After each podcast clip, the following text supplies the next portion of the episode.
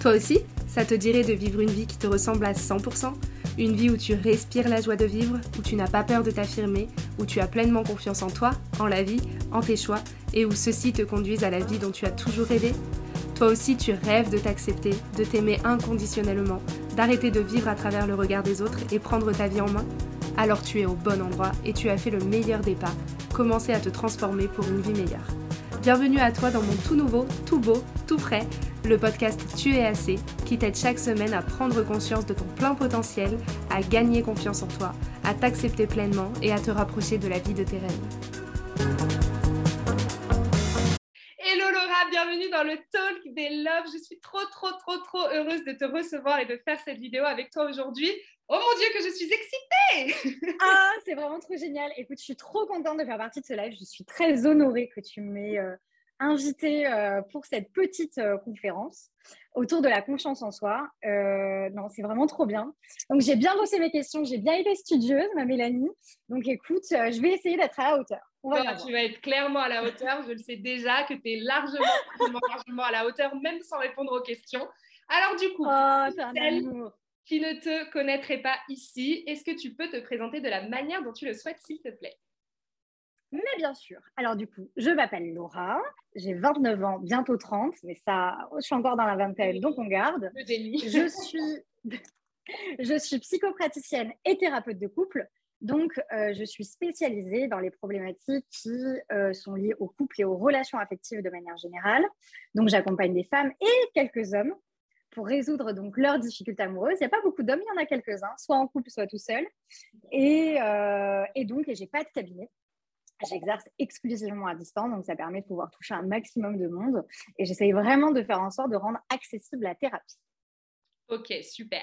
Donc du coup, thérapeute de, couple, mais pas que, des relations en général, hein, qu'elles soient amicales ou amoureuses. Euh, et Tout à fait. également des femmes, du coup. Ouais, honnêtement, je dois avoir euh, plus de 90% de femmes. Ouais. Ok. Alors, dans toutes ces femmes, est-ce que le manque de confiance en soi est quelque chose, est une carence que tu détectes assez souvent ou pas du tout lors de tes, séances? Euh, Alors, très sincèrement, énormément. Ça se voit pas de suite. C'est-à-dire que souvent, c'est en creusant, creusant, creusant qu'on finit par faire remonter ça. En fait, il y a des femmes qui en ont conscience. Il y a des femmes qui n'en ont pas du tout conscience. Euh, c'est le but de généralement aller plus en profondeur, mais c'est vraiment euh, une problématique qui est de plus en plus récurrente, ça c'est sûr. Ok, donc tu veux dire que c'est en creusant. Ça veut dire que de manière générale, on peut avoir une femme qui arrive et qui te dit en ce moment, je suis dans une phase de fatigue, je suis un peu irritable, mon mec me saoule, je crois que le célibat me manque. Enfin voilà, elle se cache derrière tout un tas d'excuses. En fait, derrière, quand on creuse, on se rend compte que c'est un manque de confiance. Alors pourtant, en apparence, elle est hyper confiante dans d'autres domaines de sa vie, le pro par exemple, ou dans ses relations. Ouais, carrément. Et dès qu'il s'agit de s'investir émotionnellement, pam, gros blocage. Et il euh, faut creuser pour déceler que ça vient de là. C'est complètement ça, parce que en fait, euh, en fait, c'est le gros piège de la confiance en soi. C'est comme, euh, je prends un exemple super bête. Hein. Euh, si on se balade dans la rue et que tu vois une femme qui porte un sac Chanel, euh, tu serais incapable de définir si c'est quelqu'un qui a de l'argent, si c'est quelqu'un qui n'en a pas, si c'est un faux, si c'est un vrai, si elle a mis l'intégralité de ses économies dedans. Si tu veux, c'est des signes vraiment trompe-l'œil. La confiance en soi, c'est un peu la même chose. C'est-à-dire que euh, si toutes les deux, on va dans une soirée et qu'on s'amuse à essayer d'identifier qui souffre de confiance en soi et qui finalement a très confiance, ben, on va vite se retrouver un peu embêté parce que ça peut être cette fille qui danse sur la table qui drague les garçons qui fait l'ambiance. Ça peut être cette fille qui est un peu isolée dans son coin et qui est un peu introvertie. Euh, ça peut être, euh, bah, ça peut être aussi la personne qui va organiser la soirée, qui va être au petit soin pour ses invités, donc qui va faire souvent la maman du groupe. En fait, ça peut être tous les profils.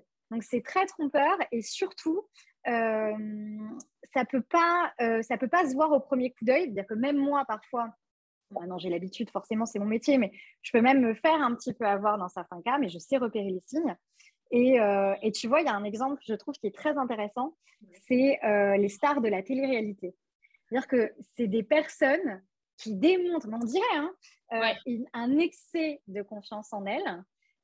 mais au final, je pense que c'est des personnes qui sont en extrême souffrance Mm. parce que pour utiliser, même pas utiliser, c'est abuser massivement des filtres déformants sur les réseaux pour retoucher les photos, mais dans les moindres détails, le ventre, les bras, le, la cellulite, etc. Euh, et puis les achats hors de prix, puis tout un tas de choses, si tu veux, mis bout à bout. Euh, quelqu'un qui a confiance en lui, généralement, n'use pas d'autant d'artifices vis-à-vis des autres. Donc, souvent, c'est un signal quand même assez alarmiste. Donc, en fait, tu vois, on peut se faire avoir euh, tout en évoque du feu. Ouais, les apparences sont, sont bien trompeuses. Hein. Moi, je me rappelle, il y, y, a quelques années en arrière, j'ai toujours été cette fille euh, hyper positive, hyper optimiste, hyper joviale. Euh, en tout cas, quand je suis, euh, voilà, quand je suis en groupe ou de manière générale dans le social, je ne vais pas être celle qui boude ou qui pleure ou qui est dans son coin. Non, tu m'entends, tu me vois rigoler, je, suis toute pimpante, etc., à droite à gauche. Et c'est vrai que quand j'avais commencé, moi, un coaching, du coup, il y a quelques années, sur la confiance en soi, et que j'en avais parlé autour de moi parce qu'on m'avait dit ah, tu as l'air vraiment, vraiment mieux en ce moment. Enfin, je sais pas, tu as toujours été bien, mais là, euh, il y a autre chose. Et donc, ouais, ouais, ouais. J'ai commencé euh, ce coaching depuis quelques temps, etc.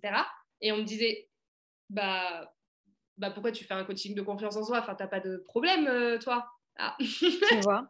Et pourtant, j'étais, je pense, dans le groupe celle qui avait le plus de carences et de déficits, mais je le, cache, je le cachais hyper bien, en tout cas. Exactement, ça, ça devient presque théâtral, tu sais. Euh, tu as un rôle. Euh, Lise Bourbeau, par exemple, elle, appelle ça des masques. Mais euh, euh, OK, quand je suis en société, ça va durer deux heures. Mais pendant ces deux heures, je vais mettre l'ambiance, je vais chatcher avec tout le monde, je vais, je vais avoir mon rôle prédéfini. Par contre, quand je rentre et quand la porte est fermée, bon là, c'est une autre paire de manches. mais voilà. Il y a ton masque qui a disparu et, et c'est ça. Ok, super. Et alors, du coup, donc du coup, il y a différents signes pour reconnaître la confiance en soi. Est-ce que, alors je sais que chaque situation est différente, chaque personne est différente, mais est-ce qu'il y a déjà des signes euh, au-delà du de ce masque exubérant que tu, peux repérer, en tout cas dans les relations, que tu arrives toi à repérer du premier coup d'œil et qui peuvent euh, déceler du coup un manque de confiance en soi et ça peut être la raison des actions, réactions euh, que tu peux avoir dans ton couple. Voilà. Est-ce que tu, as déjà des signes un peu préétablis comme ça? Euh, ouais, carrément. Carrément, euh, à force, c'est un peu ce qu'on disait, tu sais, dire que certaines personnes vont l'admettre de suite, pour d'autres, c'est plus compliqué parce qu'elles mettent en place des stratégies de, on va dire, de diversion. Euh, donc, ça demande à les creuser. Au final, il peut y avoir plusieurs comportements. Moi, je peux t'en proposer quatre déjà. C'est quatre grandes lignes. On va les voir rapidement, ne hein, t'inquiète pas. mais juste déjà, dans un premier temps, je voulais juste, parce que ça va conditionner le reste, qu'on définisse ensemble euh, le manque de confiance en soi. Mm. Très rapide, parce qu'en fait, euh, je ne sais pas si toi tu le vois euh, dans tes coachings et, et, de quelle manière, par exemple, tes coachés abordent le thème de la confiance en soi, mais on ne va pas se mentir, on a souvent une très mauvaise définition de la confiance en soi. Moi, je pose souvent cette question avec les filles qui l'identifient, par exemple, très rapidement. Euh, c'est bah, pour toi, c'est quoi avoir confiance en toi? Qui tu serais si tu avais confiance en toi? Tu te réveilles demain matin, tu as confiance, c'est quel genre de femme? Alors souvent, on a des réponses très clichés qui sont Ah ben, euh, euh, qu'est-ce qu'elles me disent Elles me disent Ah ben, je, je m'en foutrais de tout. Je serais plus affectée par rien.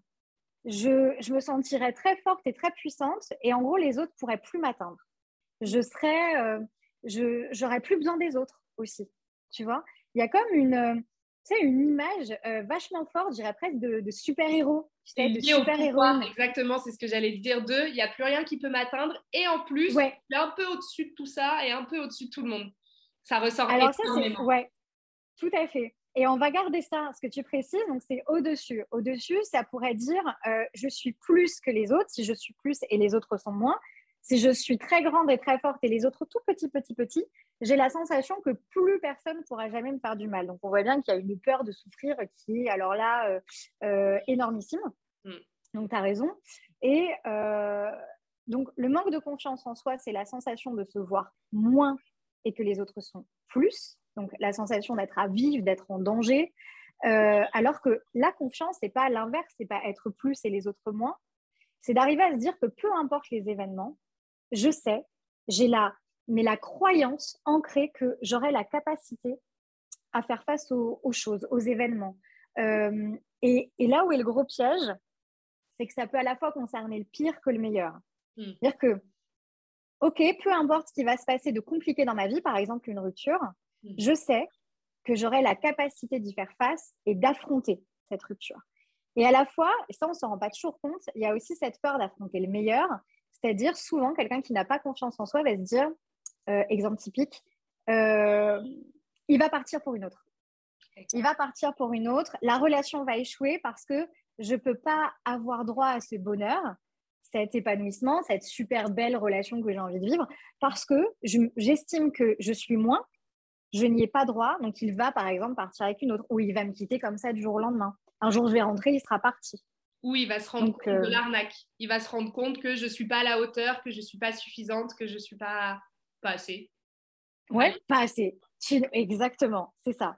Tandis que le but, c'est pas de se voir plus fort et les autres moins, en gros, pour les, tu sais, les, les contrôler, les minimiser leur force, c'est vraiment de se dire, on est sur un pied d'égalité.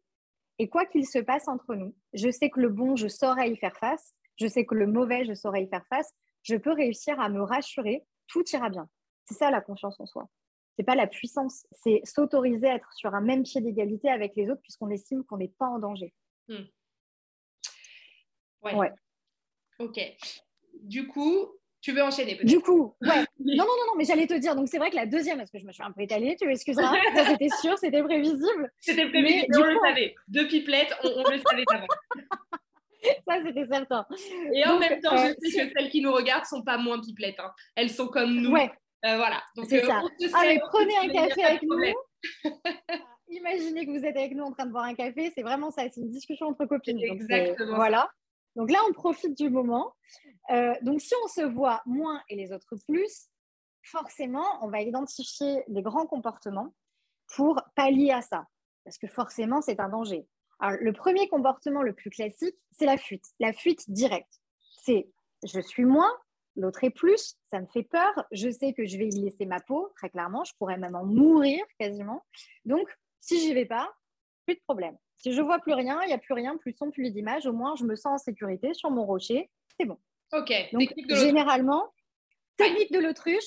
Souvent, chez les mecs, on, a, on, dit, on dit souvent, c'est le cliché, euh, ah bah il a peur de s'engager.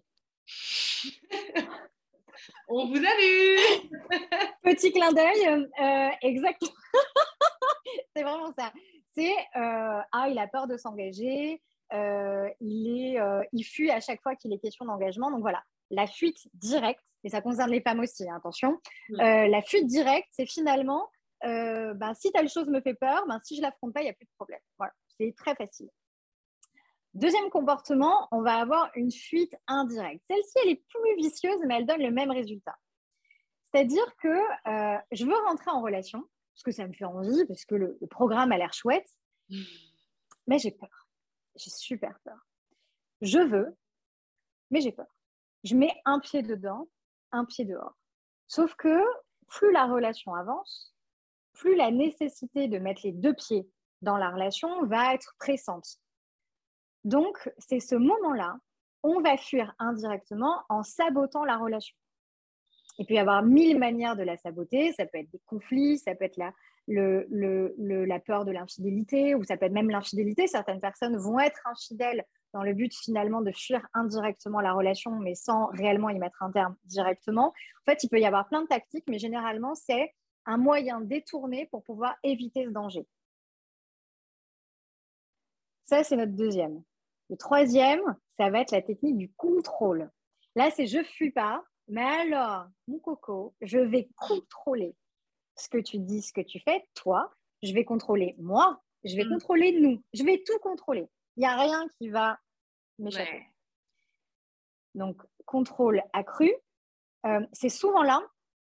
Euh, tout à l'heure, j'ai pris l'exemple dans la soirée de, tu sais, de l'organisatrice qui va être la maman. Tu mm. vois, c'est dans ce genre d'exemple que le syndrome de la maman ou le syndrome de l'infirmière va vraiment venir s'installer parce que c'est un moyen de contrôler le lien. Et si j'ai peur de son évolution, Pardon. Dis-moi. Non, non, dis-moi, dis-moi, dis-moi. Est-ce que ce syndrome de contrôle, il peut surgir parce que la personne sait déjà qu'elle a quelque chose à se reprocher, ou en tout cas que si elle agissait comme la personne en face, c'est parce qu'elle aurait euh, quelque chose à se reprocher. Donc, elle ne va pas laisser la possibilité à la personne en face de se comporter d'une certaine manière. Je ne sais pas si je suis claire. euh... Typiquement, je ne suis, pas certaine d'avoir saisi.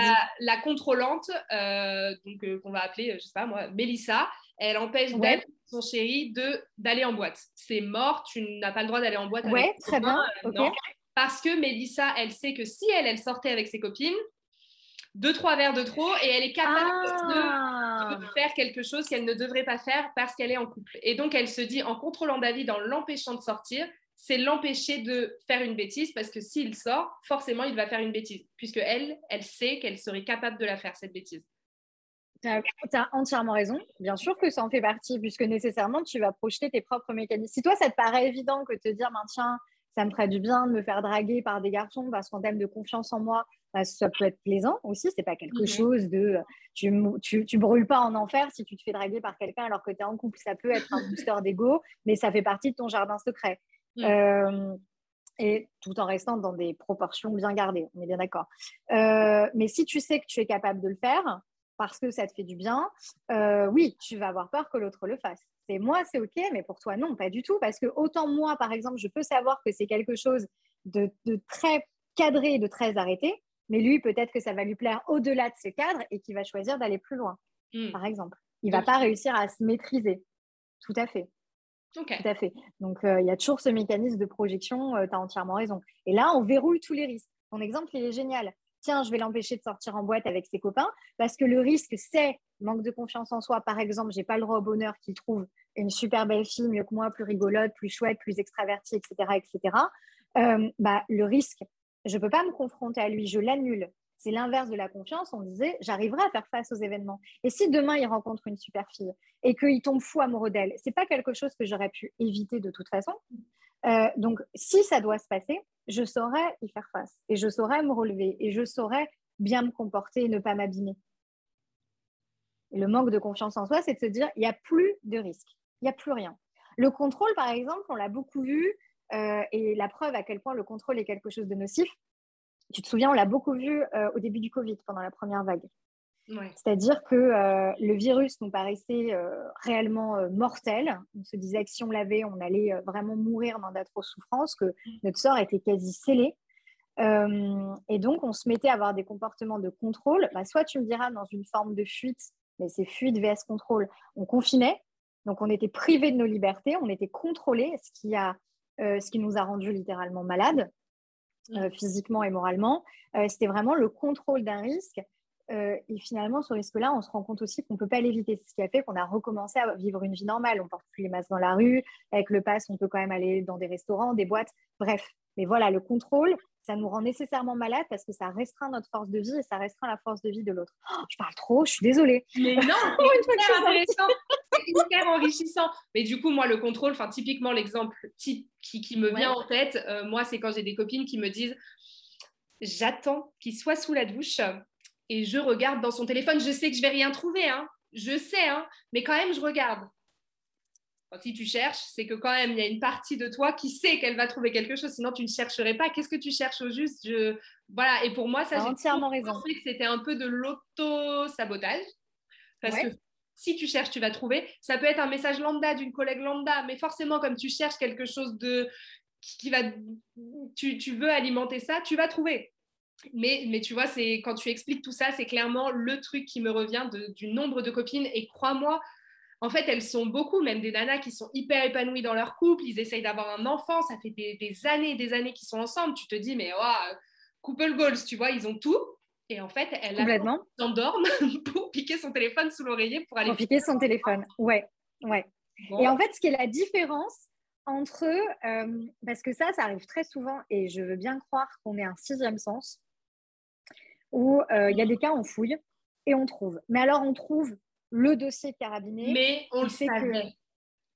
Exactement. Mais c'est très difficile de faire la distinction entre cette intuition, comme tu mm. dis, on le savait. Donc finalement, ça nous amène à découvrir quelque chose, d'accord? Et euh, donc, distinguer l'intuition de la peur qui conduit à être dans le contrôle. Tu vois, le contrôle et l'intuition, alors que c'est deux choses différentes. Quand on, quand on contrôle soit l'autre, le couple, on ne peut pas avoir d'intuition. L'intuition, elle est étouffée. Elle est étouffée par le poids des angoisses qui prennent le dessus, par la nécessité de il faut que j'anticipe le danger. Quand tu as une intuition, tu n'essayes pas d'anticiper, tu es dans la découverte. Donc, ça n'a rien à voir. C'est ça. Euh, bah, on en revient toujours au même, oui, c'est de se dire, c'est un peu trop beau pour être vrai, ça cache quelque chose, je vais chercher Tout à fait, tout à fait. Et tant que j'ai pas trouvé, je vais chercher. c'est vraiment ça. Donc je et puis après on espionne les conversations avec euh, les potes pour regarder si éventuellement il n'y a pas eu quelque chose. Enfin, c'est l'escalade et l'escalade. Alors là, le pire, mais ça, je pense que tu l'as vu avec tes potes, euh, c'est que ça devient une drogue. Le contrôle est obsessionnel. Mm. Vu qu'on cherche à limiter le risque une fois, en fait, ça demande notre attention constante. Donc, on va fouiller le téléphone. Au début, c'est une fois par semaine. Après, c'est deux fois. Après, c'est trois fois. Et après, c'est 15 fois par jour. Et après, c'est des crises pour rien aussi, je trouve. Enfin, ça, donne, enfin, je trouve que ça ouvre la porte à des comportements euh, pas cool du tout. Genre, il arrive au bar, on est déjà tous assis, il s'assoit à l'autre bout, elle va faire la gueule toute la soirée. À la fin, lui dire Pourquoi tu t'es pas assise à côté de moi? Tu avais ton téléphone. Euh, c'est vraiment ça. et de l'extérieur, voilà. Donc, ok, donc ça, c'est le troisième masque, le contrôlant. Ok, on l'a Voilà, le contrôlant. Ah, Super. Donc, on avait donc la fuite directe, la fuite indirecte, le contrôle. Et le dernier point, c'est, euh, oui, c'est la paralysie. Alors, la paralysie, imagine un peu le danger, parce que là, on en arrive aussi à un point très, très destructeur, autodestructeur du manque de confiance en soi. Euh, si je te donne une image, c'est il y a le feu dans la maison, tu es tellement euh, sous le choc face au danger que tu es paralysé. Imagine ce que ça peut donner dans un cas d'un incendie qui se déclare dans ta cuisine. Tu peux plus bouger. Tu es paralysé. C'est vraiment ça. Et la paralysie, tu le retrouves dans le couple. Tu peux même le retrouver dans un milieu pro quand tu fais face à euh, des responsables, des chefs euh, qui vont être extrêmement pervers, extrêmement malsains, qui vont se nourrir de ta paralysie. Donc là, le burn-out monte en flèche. Bah, c'est un peu les mêmes conséquences dans une relation. C'est si je suis moins et l'autre plus, ça veut dire que quelque part, il a une autorité et une légitimité à me faire subir certains mauvais traitements. S'il le fait, c'est euh, quelque part, soit pour le bien du coup, mais soit quelque part en nous, il a raison. Ça ne veut pas dire qu'on lutte pas. Ça ne veut pas dire que la personne qui est paralysée ne va pas parfois râler, s'exprimer, crier, pas du tout. Mais même une personne qui crie et qui essaye de de manifester une sorte de résistance, il n'empêche que souvent à l'intérieur d'elle-même, elle approuve le comportement de l'autre en se disant de toute façon, j'ai pas le choix. S'il le fait, c'est que c'est comme ça. C'est que ça doit se faire comme ça. Et que j'ai pas d'autre choix dans la relation que de devoir m'adapter. C'est des mécanismes d'adaptation euh, effroyables. Là, on va très, très, on va, on est dans une sorte de dévotion sacrificielle pour l'autre. Mais alors, je complètement retrait. Moi, j'entends le côté dévotion, j'entends le côté on se sacrifie complètement pour l'autre. Et certains qui regardent cette vidéo ou nous écoutent vont te dire oui, non, mais ça, Laura aussi, c'est des compromis. Ah ouais, mais alors, moi, tu le sais, tu le sais, on en a déjà parlé. Je, mène. On arrive là-dessus parce, que je veux qu'on en parle de cette histoire de compromis. Tu veux qu'on parle de compromis là, il va durer Quand elles écoutent cette vidéo, elles se sont dit oui, d'accord, alors il y a forcément des trucs que j'aime pas, du genre, euh, on est posés tous les deux, il est sur son téléphone toute la soirée. Euh, du genre, euh, quand on se rejoint avec des potes ou je sais pas, il me calcule pas trop. Oui, ben oui, mais c'est comme ça. Ou il veut pas me présenter à ses collègues. Ou il veut pas me présenter à sa famille. Ou voilà. Et il y a tout un tas d'excuses et tu te dis, oui, mais d'accord, il veut pas me présenter à sa famille, mais à côté, il y a ci, il y a ça, il y a ça, il y a ça. Bon, bah, c'est juste un compromis, le temps de. là, c'est la catastrophe. j'y vais ou j'y vais pas? Est-ce que je dis ou est-ce que je dis pas? On fonce dedans. on fonce Allez, on fonce. Euh, moi, le compromis, je suis, très cash, je fais la guerre au compromis. Pour moi, un couple, s'il y a du compromis dedans, euh, ça va forcément le saboter parce qu'il faut bien être conscient. Et en fait, en ce sens-là, pour moi, la confiance en soi, c'est la responsabilisation vis-à-vis de soi. C'est euh, prendre en considération le coût du compromis. Le compromis a un coût. Et on est d'accord que tous les coûts ne se valent pas. Si par exemple, je ne sais pas, euh, tiens, mon mec est rentré tard parce qu'il a bu une bière de plus avec ses copains et que bah, je vais faire à manger pour lui en attendant, je peux peut-être voir ça comme un compromis parce que pendant ce temps-là, je n'ai pas pu bosser ou j'ai pas pu, je sais pas, moi, faire d'autres choses, faire mon sport. Mais je dois me questionner au moment où je le fais sur le coût qu'il a.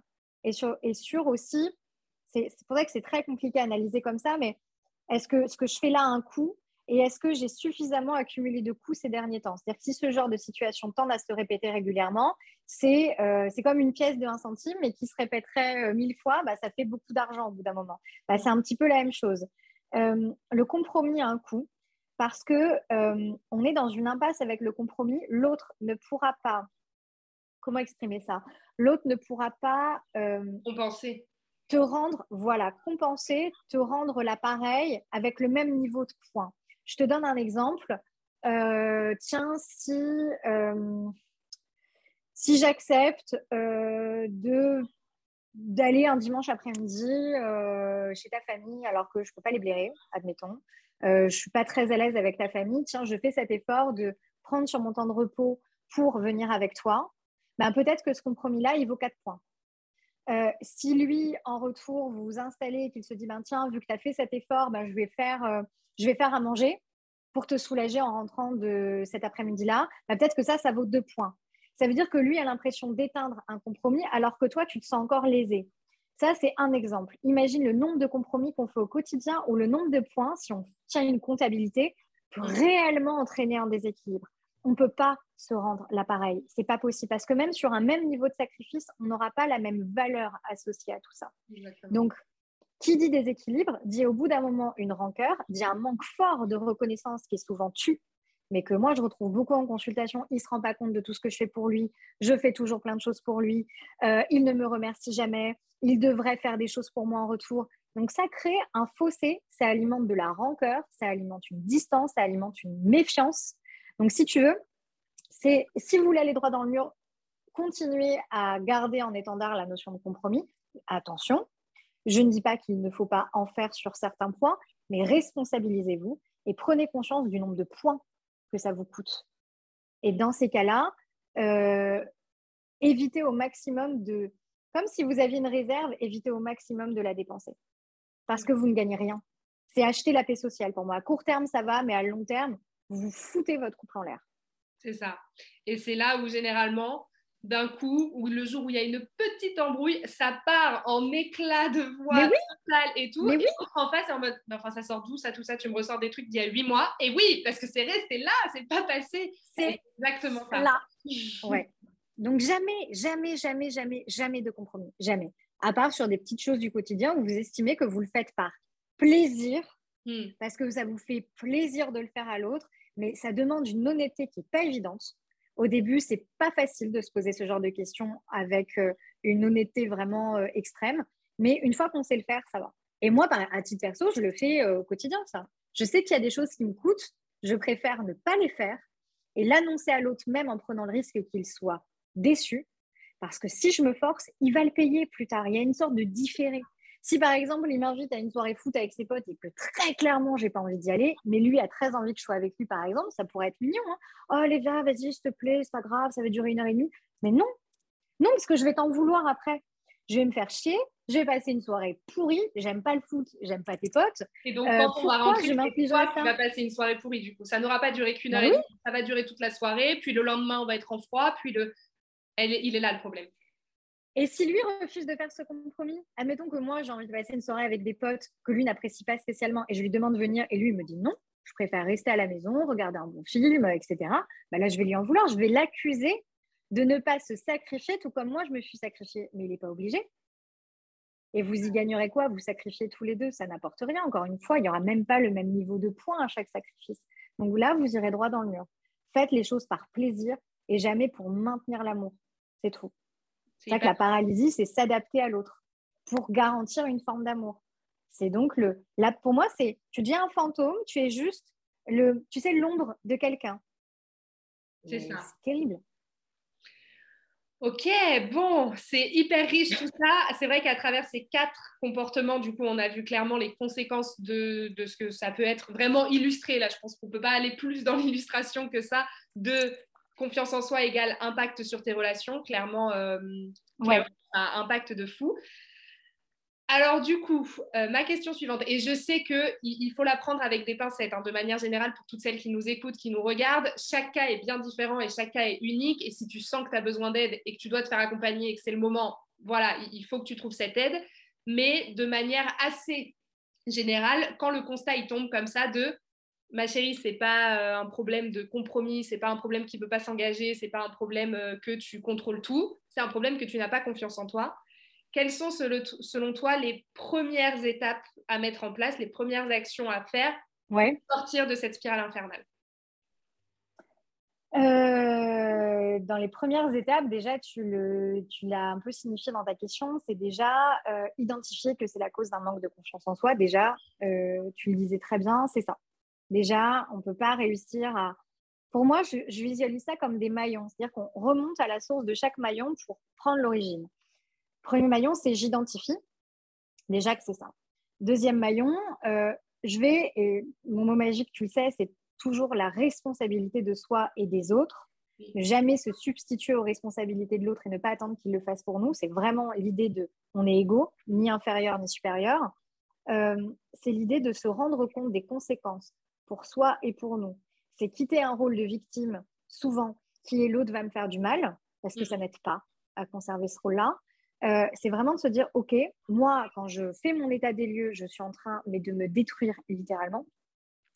Et, euh, et quand je fais ça à l'autre, dans certains cas, je ne parle pas des relations déséquilibrées, violentes, etc., mais dans certains cas, on fait reporter sur l'autre notre, notre, manque de confiance en nous euh, parce qu'on lui attribue des pensées qui ne sont pas les siennes.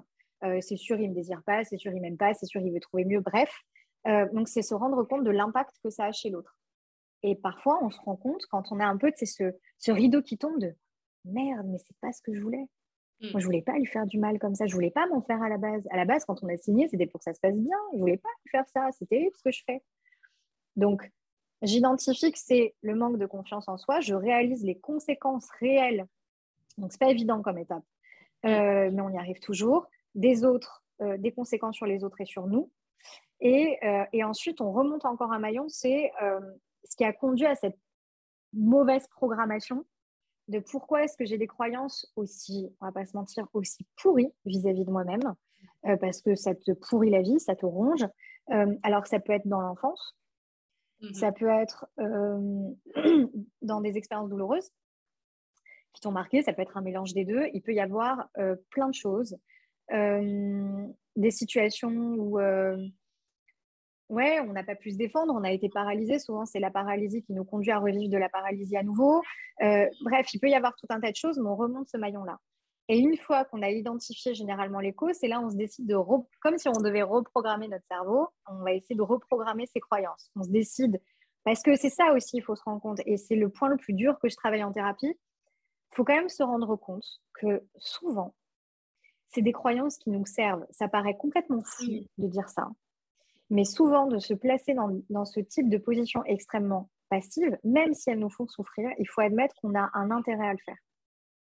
Et, euh, écoute, ça me fait penser. Euh, je, si elle regarde ce live, elle, elle se reconnaîtra. J'avais une cliente qui me disait, ça n'avait rien à voir, mais elle avait une maladie Mm. Euh, depuis toujours. Euh, et, il me semble, si je ne dis pas de bêtises, pardon à elle, mais qu'on pouvait lui trouver un traitement qui, dans tous les cas, pouvait essayer de, de, freiner un peu les effets, euh, les effets secondaires, les effets de la maladie. Et elle me disait, le problème, c'est que j'ai toujours vécu avec ça et ça me fait beaucoup souffrir. Mais en même temps, si on m'enlève ça, j'aurais l'impression de perdre mon identité et ma place avec les autres. Et en fait, il faut se rendre compte que ce manque de confiance en nous, si on le trimballe depuis des années, ça définit beaucoup nos relations avec les gens. Et euh, c'est comme si on perdait une partie de nous-mêmes qu'on devait redéfinir par la suite. Mais ça laisse à un moment donné une sorte de vide avant une transformation. Et souvent, on n'est pas prêt à se défaire de ça. Tu demandes aux gens euh, s'ils sont prêts à se défaire de certaines douleurs, même physiques. Ils te diront oui en absolu, mais euh, pas toujours, parce que ça fait partie d'eux. Et c'est pour ça, je pense qu'il y a beaucoup de personnes qui, en fait, veulent du changement, mais ne passent pas à l'action. Typiquement, des personnes qui vont se plaindre pendant euh, dix 10 ans de ah, bah ouais, bah, Paris, euh, métro, boulot, dodo, ouais, bah, le taf, euh, non, ça me plaît toujours pas. Paris, ouais, il pleut toujours. Alors pourquoi tu ne changes pas de travail? Pourquoi tu ne déménages pas? Et ils font pas les démarches en conséquence. Oui, oui, je cherche autre chose. Mais en vrai, leur CV n'est pas à jour. Ils postulent pas tous les jours. Ils sont pas assidus. Ils passent pas d'entretien. Ils s'entraînent pas, etc. Ils passent jamais à l'action. Et je pense que en tout cas de ce que je comprends, de ce que tu illustres, c'est ouais, assez. Tu as entièrement raison. ouais, ouais, j'aimerais bien, ouais, ne plus. J'aimerais avoir confiance en moi et machin, mais du coup, comme on en revient finalement, la boucle est bouclée à ce qu'on disait au début, on a une image de la confiance en soi qui est quand j'aurai confiance en moi, je vais écraser les autres, plus personne pourra m'atteindre, je serai au-dessus de tout le monde. Bah oui, mais du coup, si je prends confiance en moi, je vais être au-dessus de cette copine, je vais être au-dessus de ce mec. Et du coup, à ce moment-là, je n'accepterai plus. Et donc, du coup, on va se séparer et je vais me retrouver seule. Bon, mais tu sais quoi, je vais rester là comme ça. Et puis, ça évite plein de soucis à tout le monde. Et voilà. C'est exactement ça, c'est exactement ça. Et puis, euh, non, mais tu es trop forte. Et, et, puis, cette notion de puissance, c'est vrai, dans cette, on va dire, mauvaise définition, bah, elle fait peur parce que, euh, comme tu le dis, elle transforme nos rapports aux autres. Et toute transformation, c'est de l'inconnu. Et c'est de l'inconnu, ça fait flipper. Donc, euh, donc c'est pour ça que ça se fait sur un travail plus ou moins long. c'est ça aussi, tu sais, dans le genre de mauvaise croyance, tu dois le voir aussi, c'est alors, aujourd'hui, je n'ai pas confiance en moi, mais va arriver un jour où je vais être frappée par la grâce divine. oh, tu sais, ça y est, j'ai confiance en moi. Ben, voilà, bah, écoute, euh, ça c'est fait déjà. Tout ce suivant. C'est vrai euh, que ça, je le, vois beaucoup. Et avec les réseaux sociaux, tu sais, il y a un espèce de, de nouveau, euh, de, nouveau, de nouvelles croyances qui s'installent de 30 ans is the new 20 euh, ans. Et euh, pourquoi? Parce qu'à 30 ans, je suis la femme comblée et la femme épanouie que je voulais parce que j'ai confiance en moi, je crois en moi, je, vais, je vais au bout de mes projets, je, poursuis mes rêves, etc. Et donc, tu as cette espèce de truc de, des nanas de 25 ans qui attendent en se disant, ouais, bon, la vie, c'est pas trop attendez, etc., etc. Mais alors, quand je vais avoir 30 ans, toutes mes copines qui ont passé le cap, elles ouais. c'est la meilleure année. Mais oui, mais c'est pas parce que tu as 30 ans que ça arrive. C'est parce que justement, de tes 25 où tu as réalisé qu'il y avait un problème à ce que tu arrives à tes 30 ans, tu as bossé et tu arrives à 30 ans hyper armé, quoi. C'est exactement ça. C'est exactement ça. Et euh, c'est vrai que le, j'en parlais, que ce soit avec des copines ou avec des clientes, le cap des 30 ans est rude parce que justement, c'est cette forme de désillusion. Je suis pas arrivée à être euh, cette euh, super-héros qui a tout aligné, tout va bien, le projet bébé, le mariage, il y a déjà la maison en construction, voire on est déjà dedans. et quand on se rend compte, on se dit merde, putain, je sors d'une relation avec vraiment un naze. mon boulot, j'ai envie de changer, mais j'ose pas. Euh, si et ça, bah, c'est. Mais en même temps, c'est. C'est. Euh, ouais, pour moi, je reviens toujours au même point. Je suis désolée, je peux être relou parce que je radote, mais c'est prendre ses responsabilités. Et si peut-être la trentaine doit apprendre ça à un moment donné, c'est de te dire, OK, je prends mes responsabilités parce que alimenter un schéma euh, depuis, je ne sais pas moi, mais je veux dire les 20 ans, mais c'est même bien avant, mais les 20 ans, tu en prends souvent conscience.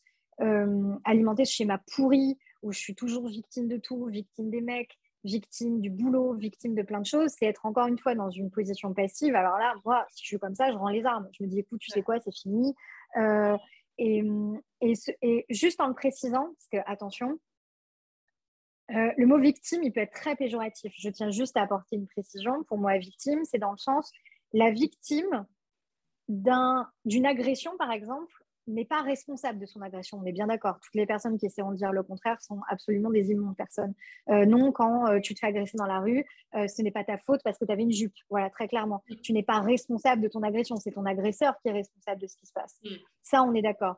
Le problème, c'est que souvent, quand on a tendance à enchaîner des schémas un peu pourris, on va garder cette même idée. Je suis pas responsable, c'est la vie qui m'en veut, c'est mon boss qui est un con. Des mecs qui veulent pas s'engager, je tombe toujours sur des mecs qui ont un problème. C'est ça.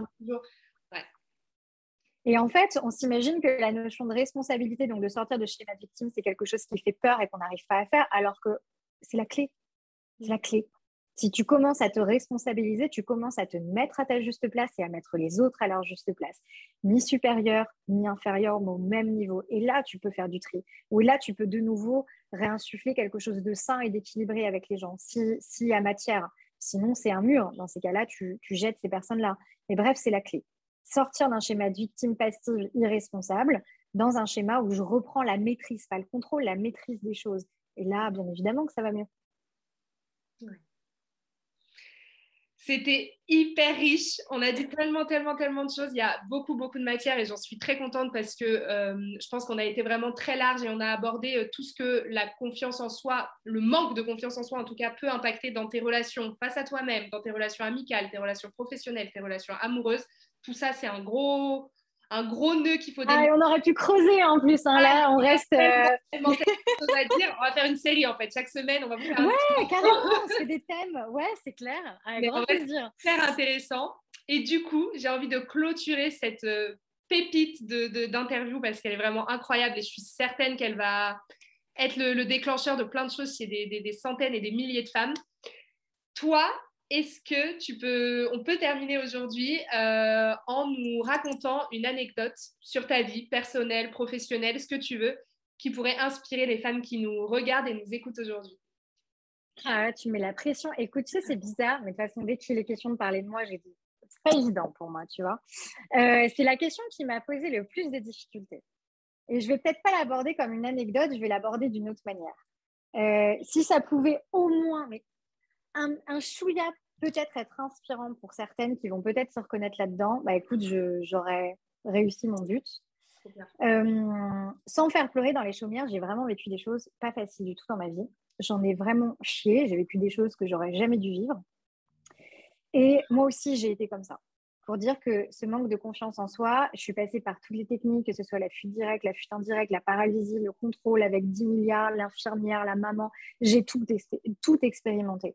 Je m'en suis rendue malade, j'ai aggravé mon cas, j'ai perdu plein de personnes, je me suis complètement détruite. Et euh, arrivé à un moment donné où j'en ai eu marre d'être mon propre bourreau, parce que c'était vraiment ça. Et en fait, je réalisais que souvent, en tout cas pour certaines personnes, euh, on reprend le flambeau des personnes qui ont été maltraitantes avec nous. Et comme, comme une course de relais, et je prends le bâton, bah, du coup, j'en profite pour me faire du mal, pour me taper dessus et pour me mettre dans des expériences de merde, littéralement de merde. Et vraiment, et je l'ai encore même compris il n'y a pas très, très, très longtemps, il y a quelques années, quand tout allait mal, euh, mon ancien couple, mon job, plein de trucs vraiment de merde. Euh, j'ai une super, enfin pas une super technique, je ne vais pas vendre ça comme ça, mais moi j'ai quelque chose qui me fait du bien et qui m'a toujours fait du bien et qui me ramène toujours dans le bon chemin. Pareil, c'est, je ne sais pas si ça parlera, je le donne quand même.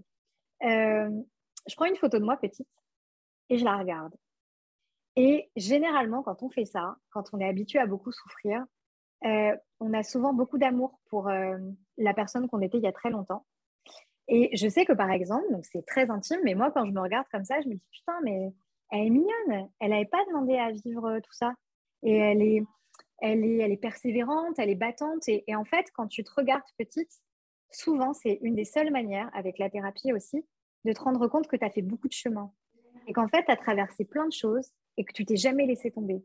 Et tout ce qui s'est passé dans ta vie t'a montré une capacité de résilience souvent hors norme.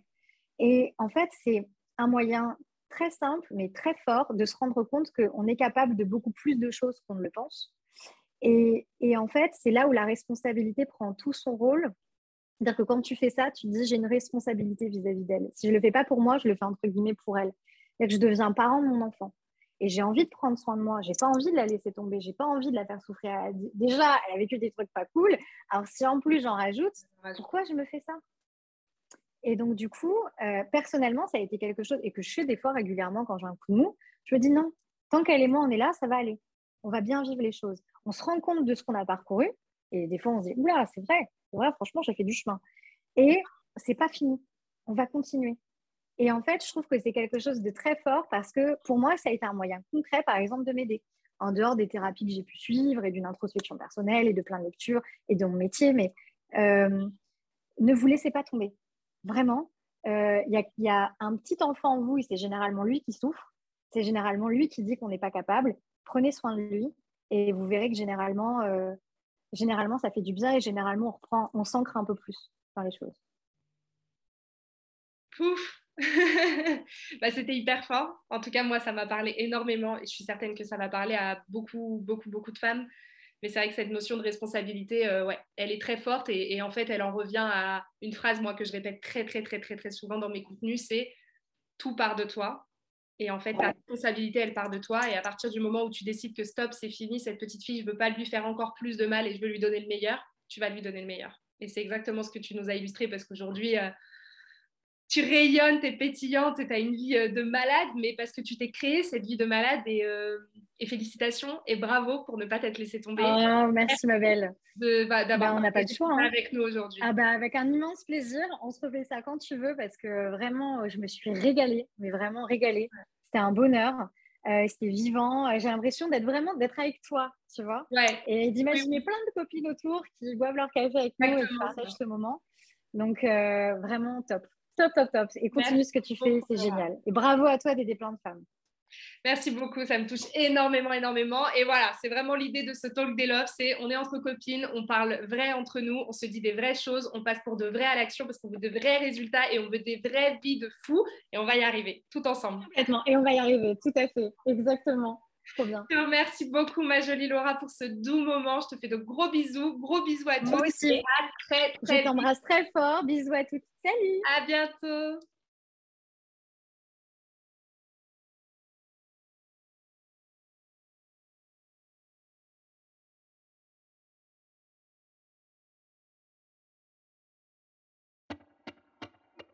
Et voilà, c'est déjà fini pour aujourd'hui, mais on se retrouve mardi prochain pour un tout nouvel épisode. En attendant, ne rate aucun conseil en t'abonnant sur Instagram à tu underscore et underscore ac underscore et en t'inscrivant à ma newsletter hebdomadaire pour passer à l'action pour de vrai et transformer ta vie. Avec tout mon amour, je t'embrasse mon petit love.